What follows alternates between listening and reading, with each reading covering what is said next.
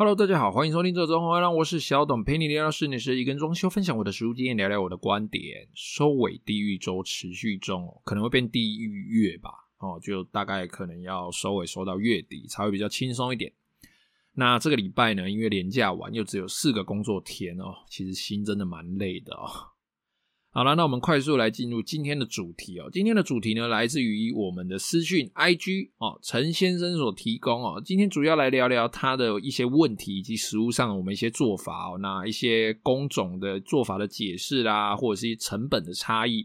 那当然啦，每个人每个地区哈，每个工班习惯上都会有一些不一样。哦，但是其实这个不一样，这个误差并不是很大，所以其实不用太担心说，诶，我为什么我的叙述哦，这个公班它是这样子做，那你遇到的又是不一样，其实那个差别并不会很大，都是一些小小差异而已。那我这边呢，大概稍微解释一下，我们听众陈先生他这个施工本身的他这个内容以及他的疑问哦。他说：“你好，我有些报价行情想请教，最近请了设计师设计报价，但有些价格他觉得异常的高。”可是呢，上网又找不太到行情哦，想问问看我，哎，他是这个公寓五楼的房子哦，那在什么地点我们就不说了。好，他想问说这个卫浴啦、拆除啦，还有一些房间的墙壁拆除加清运哦，就要一定的价格哦。当当然这个价格我也就不太多说什么了。好，那另外呢，他还有觉得说，哎。它另外原本还有天花板就已经有一些筒灯了，但是设计师呢还是说要换灯哦，比较亮，比较好看哦。那总共有二十九处，那每一处的报价呢就是哔哔哔哦。那他也是觉得说，哎，这个报价怎么觉得好像有点贵哦？那他上网看到这个灯具啊，这个灯具好像它的价格没这么贵，可是设计师跟他说，因为还要拆装原本的灯具以及安装的工资，但是真的有这么多吗？他真的觉得装潢好贵哦，QQ 啊。哦，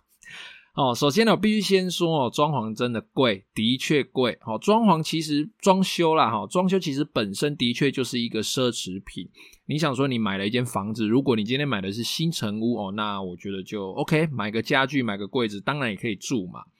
那现在很多人因为新的房子太贵哦，那他可能是继承了家里的旧的房子啦，或者是说，哎，买了一个二手屋，那通常这些屋子都需要整理，那。在这个时间哦，尤其是现在哦，通膨啦，加上缺工，还有整个市场的关系哦，其实价钱真的是越垫越高哦。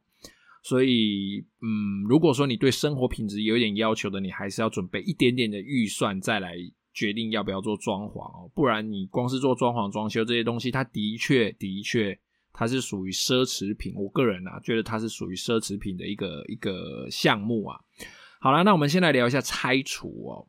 他刚刚就问说：“哎，这个拆除啦，他觉得这个价钱哦，实在是很贵哦。但拆除为什么会贵呢？哦，我们其实实际上拆除的工作成员哦。”哦，我们先从它的内容来讲哈，这个拆除的工作成员，其实它里面简单拆除两个字，它里面分成三个组别，光人员的部分就分三个组别哦。第一个就是一般的拆除的出工哦，举凡你只要是木工做的壁板、轻隔间啊、天花板啊等等这些固定在泥座上面的哦，就只要它不是泥座，不是石头哦，不是红砖，不是水泥哦，这些隔间、天花板、壁板、门片、门框。柜子哈，不是水泥砖块的东西，只要它可以用锯子把它切断，用马路啊，就是这个撬钉棒、撬棒哈，或者是铁锤、哦大锤等等，哦用手工靠力气就可以拆下来的东西，哦那就基本上那就是属于这一类，就是一般的拆除的出工。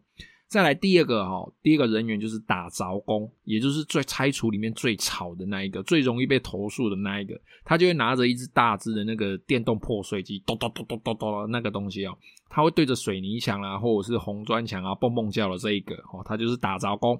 举凡是砖墙啊、轻质水泥隔间啊、白砖啊，或者是我今天要打管线、打瓷砖、修改厕所、翻修外墙等等等等各种的这种需要打到水泥的。打到硬质物体的，都一定有它的出现哦。那它可以说是最硬派的工种之一哦，因为非常的吵，粉尘又非常的重。那他们拿的东西又很重很大，然后那个砖也是需要一点力气，然后那个破碎机在打在拿，那个真的很重，尤其是大只的。那再来第三个人员呢，就是这个清运的出工哦。那这个工种呢，其实他就是负责把上面我刚刚讲的这两位工种，他拆除下来的这些东西做一些整理、分类、装袋。如果他没有清好，哈，他没有尽好他的责任，他其实会影响这整个工作效率啊，包含我们工地的行走啦，或者是这些打凿下来的石块，如果堆积如山，但是你没有成，没有没有去清理，没有整理的话，这些这些问题都会影响我们的工作效率哦。然后呢，这个清运的出工哦，他还必须负责把这些东西哦，不管你今天是几楼，或者是你有电梯没电梯，反正他就是负责要把这些东西搬运到废弃。这个废弃物的清运车上面哦，哦，举个例子来说哦，一般来说我们在打凿工要打一道红砖墙，通常会在中间或者是略高的，这就适当高度啦，开始从从这个高度往上打，打完之后再从这个高度往下打。那它打到一半的时候，这些石头一定会掉下来啊，哦，那它的脚底就会累积非常多的石块，难以站立，难以行走。这个时候，这个清运出工，他就要趁这个打凿工在休息啊，可能五分钟、十分钟的时间，赶快把地上的石块清理、装袋、扫干净，这样子打凿工才可以顺利的继续继续打除这个墙壁哦。那当然，当上半部打完之后，这些石块就会一直掉在下面嘛，哈。那如果下面这些石块没有清理的话，下半部是不能打除的。所以清运的出工，他就要继续清，好，清到。这整个墙壁打完为止哦，那它其实算是影响这个出工哦，这个出工它的整理的速度啦，整理的方式，它其实会影响到第一整个工地的这个整洁度，第二个就是每个这个拆除工、打凿工他们的工作效率哦。其实这个清运的出工，它算是一个非常非常重要的角色哦，而且这些哦，不管是一般的拆除出工，或是打凿工，或者是我们的清运出工，每个人都是极度出众的体力活。那通常呢，每位人力哦，每日就是要支付大概两千到四千或五千块不等的工资哦。那这些价钱里面还不含吃饭、饮料、停车费等等的这些这些算是日常消磨。那再来啊，就是这些。拆除工这些搬运工，他们拆下来的这些废弃物，由于目前的废弃物清理法哈，以及种种因素哦，所以垃圾清运这种刚需哈，这种刚需其实是有一定的特定人士控制住的，因为它需要特许，它算是一个特许行业。所以因为这些种种因素，所以每台清运车哈，它载的内容以及价格，还有会因为地区的不同而这个价格会有所不同哦。好，那清运车呢，大致上分成几个种类啊，就是它收的东西分成几个种类。第一个回收类哦，那回收类这些东西基本上就是金银铜铁哦，我拆下来的铝框啊、钢筋啊这些这些东西，这些东西最爽哦，搞不好你请他来载，他还要贴你钱哦。但是呢，通常呢，包工都会将这部分资源回收的收入直接折扣在给业主的价格上哦，因为这些回收其实是可以拿去卖钱的，而且价格不菲哦，他们都会。呃，囤积到一定的程度，然后等到哎，可能这一阵子哦，比如说不锈钢或者是呃一般的碳钢，哎，这个价钱涨高了，然后他们再一次卖出去。哦，所以大部分这种东西它就算是一个折扣啦，回收类这个东西它算是一个折扣的。那第二种清运车就是非砂石土块哦，就是你这些它只要不是砂石，只要不是土，只要不是砖块。不是红砖的，就是属于这一类的，俗称杂巴车哈，就是杂类的车子，杂料车哦。那它就是各种的木材啦，或者是不能回收的门片啊，什么塑胶天花板啊、脚材啦、夹板呐，哈，这些东西都是属于这个杂巴掐这个杂料车的。那这个杂料车呢，其实它在所有的清运车的种类里面，它算是次高的哦。就你清运的这个种类，它算是第二高的。再来就是砂石土块类，哦，就是俗称的头塞啊，哦，就顾名思义，就是它就是沙土，哦，然后石块、砖头、水泥碎屑，哦，你不能掺杂其他东西在里面哦。你如果给它加了一块木头在里面，哎，不好意思哦，那这一这一车的价格又不一样了。那一般的头塞车，它价格算是第三高的哦，就是仅次于回收类这种可能要贴钱的哦。那再来就是完全不分类。好，完全不分类的，就是你把上述的头塞跟这个杂巴掐的东西混在一起哦，那你可能就会跟杂巴掐是差不多的价格，甚至可能稍微贵一点点，因为他回去之后还要花费人力帮你把这些东西通通分类，好，分类完之后他才可以再到呃政府指定的一些废弃物回收厂或者是废弃物处理厂去做处理啊。再来就是最贵最贵的清运哦，就是某些特定大量并且受到管制的建材，例如石棉瓦、细酸钙板、石膏板啊、氧化镁板这一类不可燃的板材，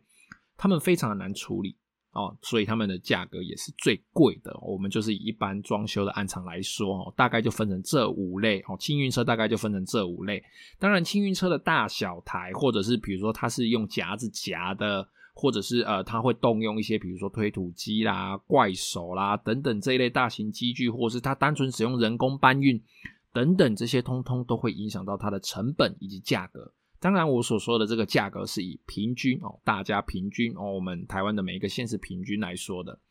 所以哦，你只要在非动用到中大型机具啦，例如怪手、推土机之类的哦，只需要人力的情况下哦，其实可以稍微推断一下费用哦。例如，我们在打一间一坪左右的厕所，如果我们打到见底，哦，所谓的见底就是见到红砖，或者是呃见到我们这个原来浇灌的这个 RC 的这个表层哦，这就是所谓的见底，就是把瓷砖。哦，把厕所的瓷砖跟厕所这个打底面通通打掉。哦，正常施工下呢，大概需要一到两个工作天，久一点的话可能三个啦，但通常做三个就会亏钱。哦，通常是一到两个工作天。那再包含清清就清扫啦，那再包含这个这个呃清运的车，哦，就是这个废弃物清运的车。你就算说是一个打杂工加一个清运工好了，然后两个人的工资，然后他就要一到两天了嘛。那你再加上废弃物处理的这一台车的费用，哦，随便你就要一万多两万起跳了。这个还不算，比如说水电要先来断水、断电等等的，哦，那这些算是情况好的哦。如果说我现场搬运的这个卡罗伯后，哦，这个。搬运的动线非常的差啦，哦，可能要先走个四楼的楼梯，然后它经过一个中庭，才可以到我这个废弃物处理车的这个上车的地方哦，或者是说现场的条件它不利于工作效率，我就是现场转角很多，很挤，哦，没师傅没办法展开身手去做这些工作，哦，那再加上如果说还是包工，哦，就是哎一包成一包接一包，一包接一包这样子包下来。哦，或者是说，诶，这个设计师或者是这个同胞，他可能还有一些其他公司的开销，或者是他本身所需要的利润，这些东西都会导致你光是拆除的这个部分价格一直往上垫哦。如果说你的废弃物里面又有一些非土砂石类的，哦，比如说拆下来的塑胶天花板没分类的话，哦，那成本又要再垫高啦。所以有一些翻修看到拆除，它就会占了一大笔费用哦。如果说你今天是想要节省预算的话，那其实你刚开始在讨论的时候，在图面设计以及现场条件允许的状况下，其实就应该去检讨说，是不是哪些东西不用拆，或者是说，诶，哪些东西拆完是不是要先分类，能不能从这个地方省一些东西下来？因为拆除这个工种，其实你花的费用，其实怎么讲？他在最后成品的时候，他是看不到东西的。你等于是花了这个钱，你只就把东西拆掉，你是花钱去处理这些垃圾哦，拆下来的垃圾，拆下来的废弃物，然后你的钱就是付给这些人力的哦，付给这些废弃物处理的，所以拆除的部分才会有这个价格产生哦，就是我们这个陈先生的问题哦，才会有这个价格产生。所以你要想一下哦，光拆除就分成那么细了哦。再来第二个问题就是为什么灯具安装会这么贵，会是 B 这个价格？OK，好，那在我们一般有装修的房子哦，假设我们要安装最一般最一般的砍灯哦，可能就四五盏五六盏这样子，就这样不用花什么呃什么很酷的铝条灯，不用弄什么 RBG，不用弄什么可以可调色温，不用，我们就安装最一般的砍灯，可能九公分，可能七公分，可能十五公分，哦，随意。那灯要亮有三个条件嘛，第一个要有电线回路嘛，第二个哎这个灯要开孔嘛，我这个砍灯要孔这样子放上去嘛，第三个就是安装上去本身这件事情嘛，哈，这三件事情其实它并不是一次就做好的哦，它是被切成三个部分哦。第一个电线回路哦，你要先去这个水电也好，灯具商也好，他要先去把电线拉好，线路拉好，开关什么这些东西线路通通都要弄好。接下来他就要等，比如说可能是清隔间，可能是木工，可能是其他的工种等等之类的，哦，就把这个线路该盖的盖起来，哦，封板啊，做天花板啊，做壁板等等的，哦，把这些东西做完，哦，他就要来第二次，好，哦，第二次呢就是把这道，比如说天花板好了，天花板钉好了，哦，他第二次他在油漆来之前，先去把孔开好。万一这个灯具的位置刚好卡到，比如说天花板的脚材，他可能要移灯或者是改脚材，哦，那就非常非常的麻烦啦。所以他来第二次呢，就是要把这个灯具的孔给定位给开好，然后他又要离开了，他要等油漆把这个天花板整个都漆完漆好，好，整个都弄好了，收尾完了，他才可以进去把灯具安装上去。他光一件事情，他就要跑三次，所以他的费用一定会相对提高的。好，那更何况还有一些后续的保护服务等等的。所以灯具我们不能光看材料费，说哎呀，这个东西我在网络上看，比如说呃某某品牌的灯具，我在网络上看一盏才一两百块，好，那好一点的可能五六百上千好了。好，那。为什么这个材料费是这样子？可是你开给我的价格是这样，比如说两千、三千哦，或者是一盏灯八百块，可实际上你用的品牌的灯可能一盏灯只要一百五。哎，为什么？为什么这中间的价差跑到哪里去了？就是我刚刚讲的一件事，你要分成三件事做：电线回路需要开孔，还需要安装。光装个灯，我他妈就要跑三趟，哎，那当然就必须要加一些工资在上面了，而且。在每种灯具，比如说什么 MR 十六、MR 一一一，或者是一些一体式灯具，它们每个安装的方式各有不同。那这些技术哦，这些技术含量高的东西，它其实也算是计算成本的一种方式啊。所以很多消费者、很多业主在看到这个报价单，觉得说靠背，这个灯具材料这么便宜，妈，这个这个灯具一颗才一一百块、一百五、一百二、一百八、两百，那你他妈怎么装个灯具？你就要多收一两千，哦，一颗灯具怎么就贵五百块？一颗灯具怎么就贵三百块？其实就是我上述的原因哦。你光这个灯具你要安装，你就要花这么多次来来回回这样子，所以灯具它才会比较贵一点。好，就是你光灯具安装的这个部分才会比较贵一点。好，那我们听众陈先生呢也有提到，究竟有什么样子的项目是我们这些小资业主可以 DIY 的？哈，简单的部分可以 DIY，可以省下一些预算的呢？这个我就下次再说。哈，最近实在是心力交瘁哦，真的是不该说我自己不要太闲了。我妈的，现在直接忙爆，只能利用